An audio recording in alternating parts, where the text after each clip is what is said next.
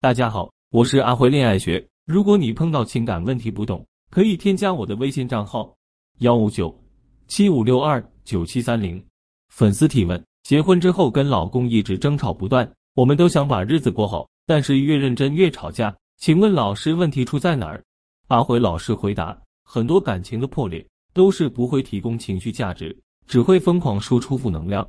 经常出现这种情况，你积攒了满肚子的委屈。于是回到家，开始跟另一半倒苦水，疯狂输出负面情绪。公司小张对你指手画脚，抱怨老板不看重自己；哪个朋友说你坏话，婆婆又做了什么让你不舒服？孩子不写作业，考试没考好，都怪老公不辅导，等等，全是负能量。而这时，你的伴侣未必会接得住你的负面情绪。有句话叫“真正爱你的人，就一定能接得住你所有的负面情绪”。这句话本身没错。但如果你把这当做真爱的准则，觉得伴侣理所应当承受你所有的负面情绪，把他当垃圾桶输出时，他在这段感情里的体验感会极差，会觉得跟你相处很难受，慢慢的变得不爱跟你说话，回到家就打游戏，吃饭也在玩手机，甚至对别人分享生活也不会跟你分享，感情会变得摇摇欲坠。这很好理解，试想你的另一半每天回到家就跟你抱怨生活不公。抱怨得不到你的关心，抱怨工作上的劳累，满满的负能量，整个人天天浑浑噩噩，对一切丧失了积极进取的心态。你会被他影响，自己也处于低气压下，在这段关系里毫无快乐可言，你就会想要离开。所以在感情里，情绪价值非常重要。什么是情绪价值呢？就是当你和伴侣相处时，他带给你的情绪感受。如果你和他在一起，每天都很开心，你的自卑。焦虑、烦恼都能在他的鼓励和支持下变成自信，甚至会主动产生为了他自己也要积极生活的念头。直白一点说，就是每天都在哈哈大笑，那就是得到了高的情绪价值。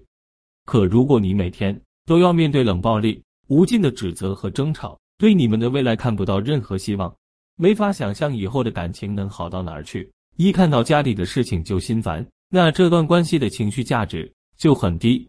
在亲密关系里，一个人能否为伴侣提供情绪价值，很大程度上可以决定一段关系的成败。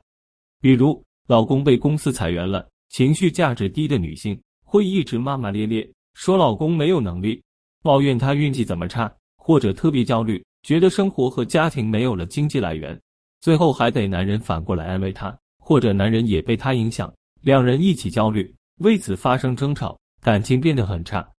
而情绪价值高的女性，她会关心老公的心情、今后的打算，还会想到自己有什么可以帮到他的。她会给到老公理解、支持和鼓励。看到妻子这么善解人意和陪伴自己，男人会觉得很开心，工作上会更加努力，感情上会对妻子更好。可见，会不会提供情绪价值，会直接影响婚姻的走向。当然，给伴侣提供情绪价值，完全不等于压抑自己的需求。也不是去做一个完全压抑负能量、只剩积极笑容面具的空心人，而是能够先放下自己评判伴侣的冲动，真正去了解他的情感需求。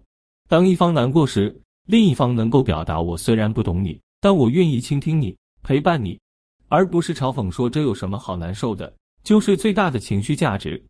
所以，知道怎么提供情绪价值，并知道如何向伴侣正向索取情绪价值。其实，对于婚姻的稳定格外重要。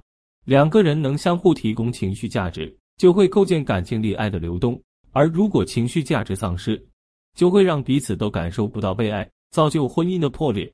如果大家遇到情感问题，不知道怎么处理，可以把具体情况发私信详细跟我说说，我来帮你分析。